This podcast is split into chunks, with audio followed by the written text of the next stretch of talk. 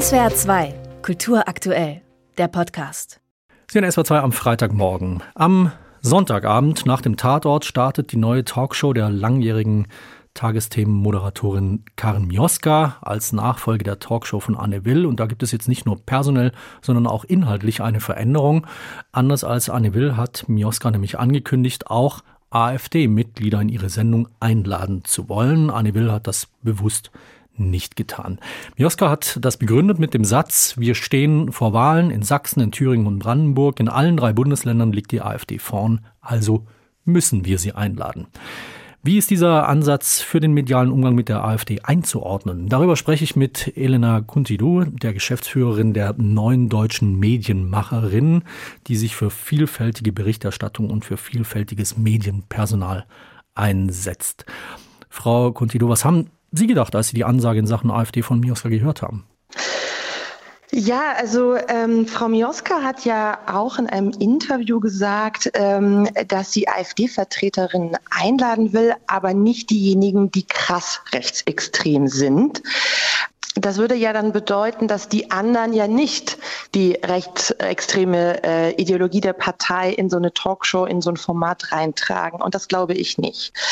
Ähm, Natürlich muss über die AfD berichtet werden, ähm, aktuell ähm, absolut auch in den journalistischen Fokus genommen werden.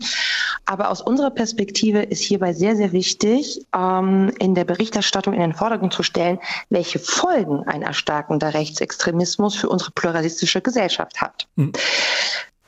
Das ist ja aber so ein bisschen ein Dilemma. Also werden äh, die AfD-Leute nicht in Talkshows eingeladen oder interviewt, dann heißt es, da werden Meinungen ausgegrenzt, auch die Bevölkerungsteile, die mit solchen Haltungen sympathisieren oder die dahinter stehen, werden sie eingeladen und interviewt, dann heißt es, da kriegt eine zu Teilen rechtsextreme Partei eine Plattform.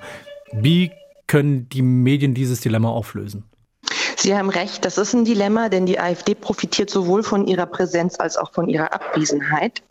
Nur glaube ich nicht, dass der Auftrag ähm, von öffentlich-rechtlichen Talkshows oder überhaupt Formaten ist, ähm, den Proports des Bundestags wiederzuspiegeln oder äh, Umfragewert zu besetzen. Und was man einfach auch mal sagen muss bei dieser Partei, es ist eine demokratisch gewählte Partei. Das macht sie aber nicht per se zu einer Partei mit demokratischen Inhalten, Zielen und Personen. Und wenn wir jetzt mal auf die Medienstrategie dieser Partei blicken. Die Strategie von Rechtsextremen ist es nicht, Debatten zu führen, sondern Debatten zu zerstören.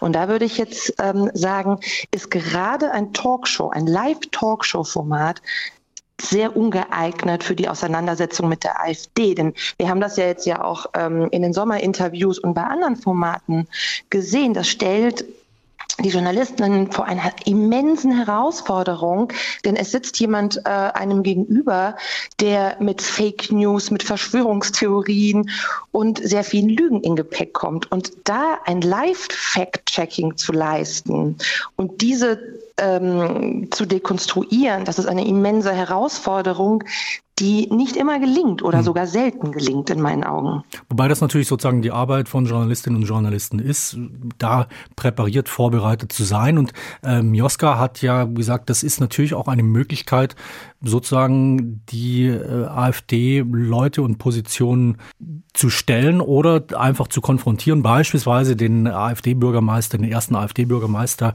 äh, der mit dem Wahlversprechen angetreten ist, Kita-Gebühren nicht zu erhöhen, aber dann im Amt diese Gebühren erhöhen musste. Also solche Möglichkeiten nimmt man sich dann ja auch mit äh, einer Weigerung, mit den Leuten im Gespräch zu sein.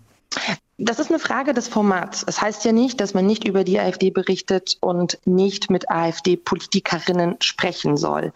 Aber man kann das auch in ein anderes Format einbetten, was zum Beispiel nicht unbedingt live ist, wo man Ausschnitte zeigt, wo man auch andere Stimmen zu Wort kommen lässt ähm, und eben dann auch gleich das Fact-Checking mitgibt. Was man auch bei der Nachrezeption von Talkshows nicht außer Acht lassen soll, auch wenn vielleicht manchmal das Gespräch an sich mehrere ähm, ja, Aspekte nochmal beinhaltet oder auch was dekonstruiert wird.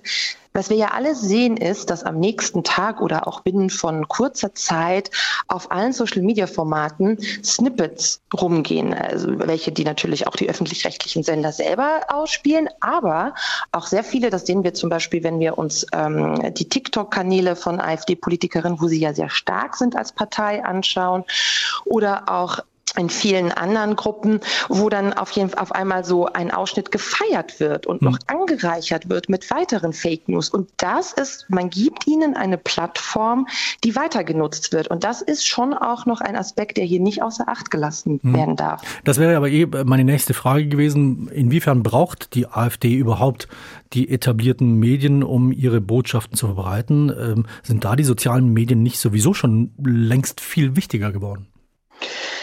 Die AfD ist eine Internetpartei, das ist bekannt, ähm, und sie braucht die traditionellen Medien nicht unbedingt mehr. Sie hat auf Social Media äh, ihre eigenen Massenmedien aufgebaut und ist ja gerade, äh, ich habe es vorher gerade gesagt, auf TikTok die reichweitenstärkste Partei in Deutschland.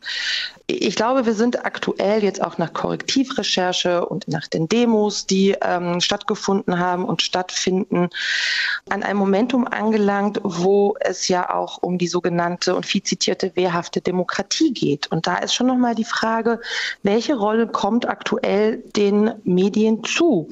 Und wir als neue deutsche Medienmacherin vermissen schon auch nochmal den Brennpunkt zu äh, Deportationsfantasien, die äh, Talkshow, die auch betroffene Migrantinnen, Expertinnen zu Wort kommen lässt, sich ausschließlich diesem Thema auch mal aus einer betroffenen Perspektive äh, nähert. Und ähm, das ist auch ähm, ein Wunsch, den wir immer wieder auch gegenüber Medienschaffenden äußern, nämlich es braucht bei der ganzen Berichterstattung über ähm, die AfD auch insbesondere die Perspektive derer, die ja auch äh, zum Feindbild dieser Partei gehören, nämlich Jüdinnen, Muslime, Musliminnen, Menschen mit Einwanderungsgeschichte, mit Behinderung, queere Menschen. Und das ist nicht äh, genügend aktuell zu sehen sagt Elena Contidur. Sie ist die Geschäftsführerin des Netzwerks Neue Deutsche Medienmacherinnen. In SWR 2 am Morgen haben wir gesprochen über die Frage, wie Medien mit der AfD umgehen können und sollen. Am Sonntag startet die neue Talkshow von Karin Mioska, die anders als ihre Vorgängerin Anne Will angekündigt hat, auch AfD-Leute in die Sendung einzuladen. Frau Contidur, danke Ihnen sehr. Ich danke Ihnen. SWR 2 Kultur aktuell. Überall, wo es Podcasts gibt.